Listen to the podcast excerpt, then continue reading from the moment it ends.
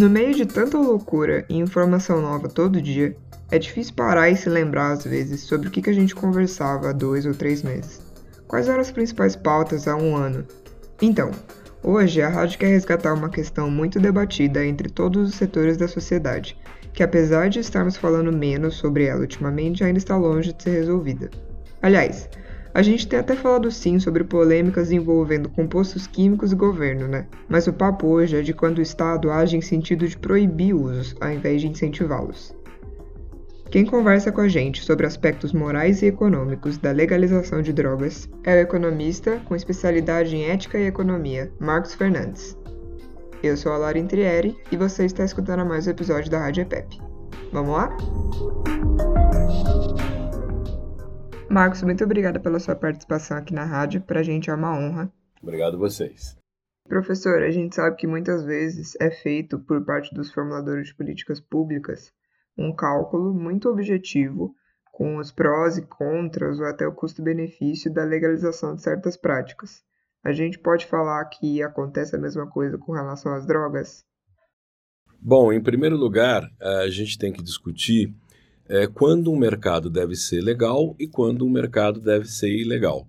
Normalmente, essa discussão começa pela definição do que são os efeitos externos e internos uh, da existência de um mercado. O que são esses efeitos internos e externos? As chamadas externalidades e internalidades. Vamos supor, por exemplo, a discussão sobre o mercado de prostituição que ocorre na Europa hoje. Em muitos países, a prostituição é ilegal. No Brasil, ela é legal, a profissão, só que ela não foi devidamente regulamentada, mas fora é ilegal. E na Suécia, por exemplo, a discussão é: não se deve legalizar o mercado de prostituição, porque uma vez que o mercado seja, é, seja legal, isso vai gerar danos uh, internos às pessoas que trabalham nesse mercado, às prostitutas e prostitutos. Uh, e, por outro lado, poderia gerar danos externos também. Uh, a máfia russa, como se sabe, explora esse tipo de atividade naqueles países. Um argumento não é muito forte, porque a máfia russa explora esses mercados exatamente porque eles são ilegais. Mas o fato é que uh, há argumentos para você justificar a existência ou não de determinados mercados. É, eu acho que sempre que a gente está conversando sobre isso, normalmente surgem os temas de drogas mais pesadas ou ainda a prostituição e tudo mais, mas na realidade a gente também está falando sobre drogas, compostos muito comuns no nosso dia a dia que já foram banalizados completamente, né? Na verdade, por exemplo, bebidas alcoólicas. Se a gente pegar diversas pesquisas sobre drogas que causam mais danos a si, usuário, e danos a terceiros, o álcool disparado é a droga que mais causa danos a si e a terceiros.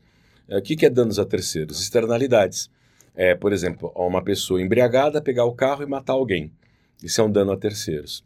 Ou brigar, né? Porque está embriagada, causando danos a terceiros. E danos a si é desenvolvimento de doenças, de malefícios para a sua própria saúde. Então, de uma forma ou de outra, existem mercados que hoje de drogas que são legais, em onde a gente observa que existem danos que são danos ao indivíduo e danos a terceiros. Na questão da bebida alcoólica, nós temos um experimento natural foi a proibição da bebida alcoólica nos Estados Unidos a partir dos anos 20 em alguns estados e depois de forma generalizada no país. O que aconteceu?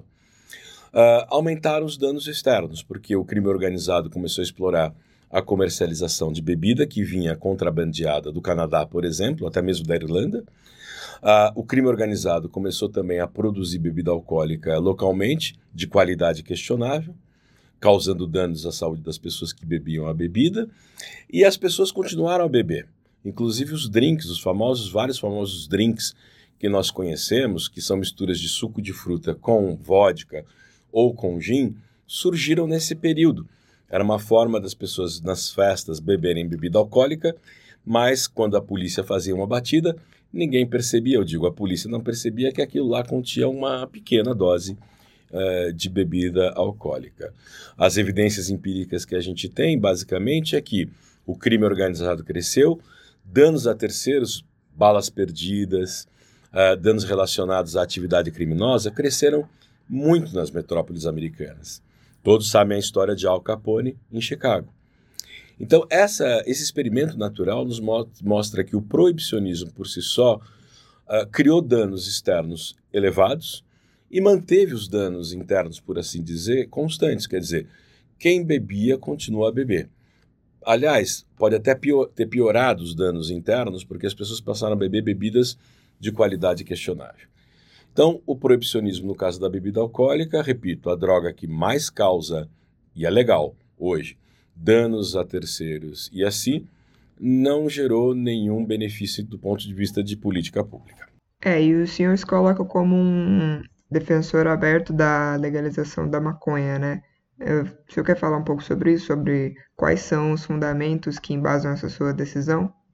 Somente para começar, porque podemos discutir a legalização de outras drogas. É, porque a maconha faz bem à saúde? Não. Quando se fala da maconha para uso medicinal, se fala é, da maconha como a matéria-prima para fitoterápicos ou para fitoquímicos, é, que seja. É, então é como remédio, todo remédio é uma droga. É, o que diferencia o remédio do veneno é a dose. Então ninguém em sã consciência que defende a legalização da maconha como eu, é, defende porque acha que a maconha faz bem.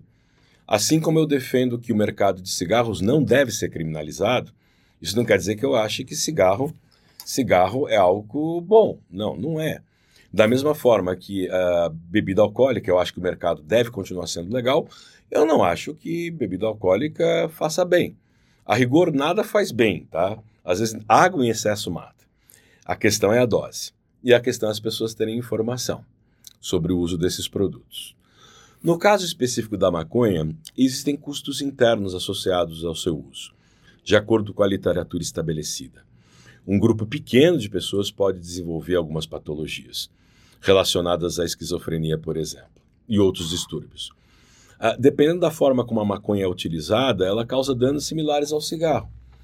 E aí é um problema, inclusive, associado à ilegalidade, porque as pessoas compram maconha, por exemplo, no Brasil, não sabem o que tem na, dentro daquele pacote, geralmente é, existe maconha, mas existe orégano, existem é, produtos que são malefícios, causam malefícios à saúde, são produtos que foram ah, produzidos talvez com uso é, intensivo de agrotóxicos, um problema que desapareceria com a legalização. Mas a, questão é que as pessoas compram maconha de uma forma ou de outra e usam esse produto. Dependendo da forma de uso, retomando o raciocínio, se for queimada a maconha como se fosse um cigarro, os danos são muito elevados. Uh, é muito melhor que as pessoas utilizem a maconha, por exemplo, por meio de vaporizadores. É uma questão de se passar as informações para as pessoas. Mas isso só pode ser feito dentro da lei. E dentro da lei, a maconha tem que ser legalizada para eu poder fazer esse tipo de ação de saúde pública. Por que legalizar a maconha? Porque ela gera danos ao usuário? Sim. Assim como a bebida alcoólica, assim como o cigarro. Mas ela gera, danos a terceiros e são consideráveis. Que danos a terceiros? Bala perdida, crime urbano, violência urbana, corrupção de polícia. Então nós geramos uma série de externalidades incomensuráveis é, ademais, o comércio e a briga entre essas gangues se dá no espaço urbano, não é como roubo de carga na estrada, é, é no espaço urbano, gera balas perdidas, crianças mortas na escola, crianças que não podem ter aula porque tem tiroteio, enfim, todos esses problemas que nós conhecemos. Então, legalizar a maconha seria, ao mesmo tempo, uma medida que permitiria uma regulação desse mercado a, a manutenção dos danos internos uh, advindos do uso do produto, talvez um pequeno aumento devido ao aumento de usuários, isso pode ocorrer. Pessoas que não comprariam porque é ilegal, agora vão comprar porque é dentro da lei. Pode ser, ok, que isso ocorra. Uh, e uma minimização dos danos externos, os danos que eu chamaria da bala perdida e da criminalidade. Não que legalizar maconha vá acabar com a criminalidade, Criminalidade é uma atividade econômica especializada. Esse pessoal, se legaliza maconha, vai traficar é, cocaína, ou crack, ou vai para roubo de carga. É por isso que eu defendo a legalização, inclusive, da própria cocaína, o que não é o tema desse podcast de hoje. Mas o fato é que se você legaliza a maconha, você pode controlar a qualidade do produto, controlar a dosagem do fator é, tóxico do produto, fornecer informação aos consumidores e consumidoras sobre o uso que minimiza uh, danos à própria saúde, como eu falei, ao invés de se queimar a maconha no cigarro, como um cigarro usar vaporizadores, por exemplo, dar informações sobre os riscos do uso do produto e assim por diante. Para muitas pessoas até tem benefícios o uso do produto.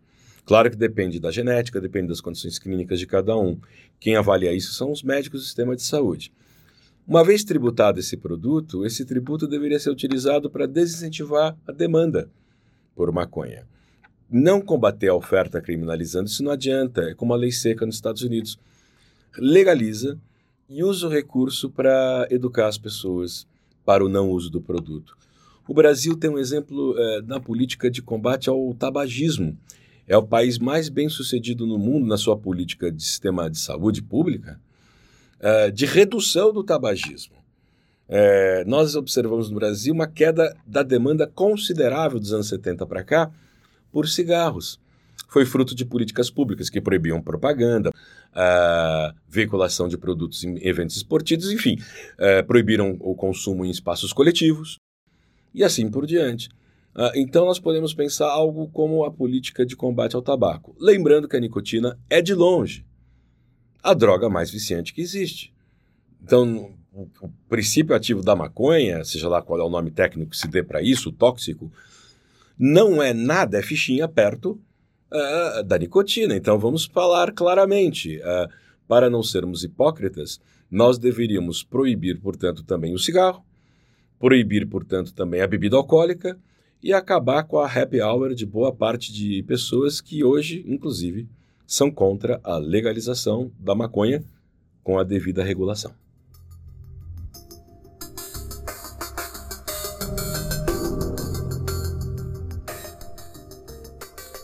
Você escutou a Rádio EPEP, um projeto da Estudo de Política em Pauta da Fundação Getúlio Vargas. Esse episódio foi produzido pela equipe de criação de conteúdo digital da EPEP. Até a próxima!